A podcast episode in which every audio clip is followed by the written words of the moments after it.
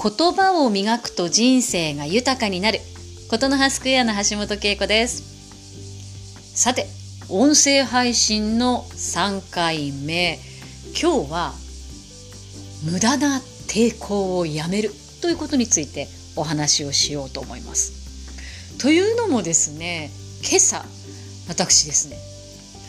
ね予備校に通う息子を駅まで、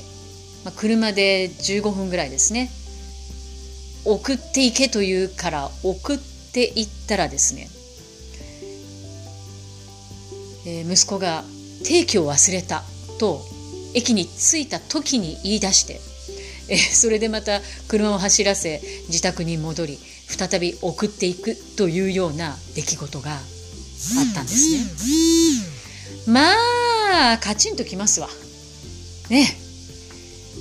えー、この朝の忙しい時間にね30分も40分も送迎に費やすと。えー、でもなんとかこらえてですねはいあのー、感情的にならずに今こうして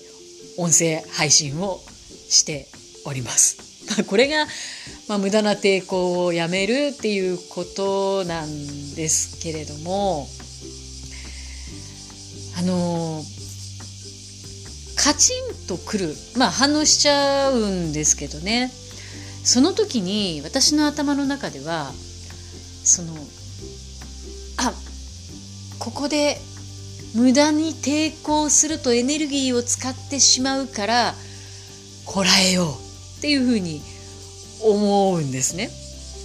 あまあ、あの無駄な抵抗はやめろっていうのはあのよくあの警察ものとかねスパイものとかでね人質に取られた人がねあの言われてこう手を両手をこう上げてるようなねそんなイメージが浮かぶんですけれどもまさに頭の中で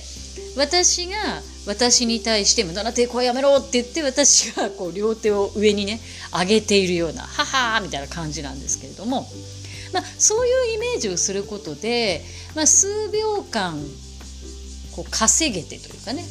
え気持ちを転換できる間ができてで感情的な言葉を投げつけたりイライラをこうぶつけたりせずにいられるんですね。でそうすることによって嫌な気持ちを引きずらないので次のスタートがとても楽になるんですよ。うん、でこれそうだな今からもう10年以上前なんですけれども国際女性ビジネス会議を手掛けている e ウーマンの佐々木香織さんの講演会で聞いたお話に、まあ、ヒントをいただいたというかねあのそんなエピソードがあるんですけども佐々木さんは、えー、ジェットコースターになぞらえてこんなことをお話しされました。ジェットコースターでこう急降下する時に下手にねこう足踏ん張って体縮こめて力を入れていると次に上がる時に力が残ってないでしょと。だからもう落ちる時は落ちる時でもうなんか両手を上げてキャーって言って楽しんじゃった方がいいんじゃないかっていうようなことをおっしゃったんですね。まあ、だからそこで無駄に力を放出してしまうと次に力がたまるまでにねまた時間かかってしまうやしまいますよっていうことだったんですけれどもあまさにそうだなと思って、まあ、それを実践してるわけです。うん、あの今日もね車の中で息子を怒鳴りつけていたら多分今穏やかな気持ちでこの音声配信3回目に臨めていなかったと思うんですよね。うんということで今日は無駄な抵抗をやめようというお話をしたんですけれどもまあねとはいえとはいえっていうところなんですけど抵抗してる時ってそれが無駄なのか無駄じゃないのかっていうのがわからないっていうことも正直あるわけですよね。この抵抗が無駄かどうかっていうね。でまあもうそれはね経験しかないかなと思っていてあのそれねあの百発百中ね常にうまくいくってことはないのでのでまあまああ振り返ってあれ無駄な抵抗だったなと思ったらまあ同じような場面ではそれをやらないっ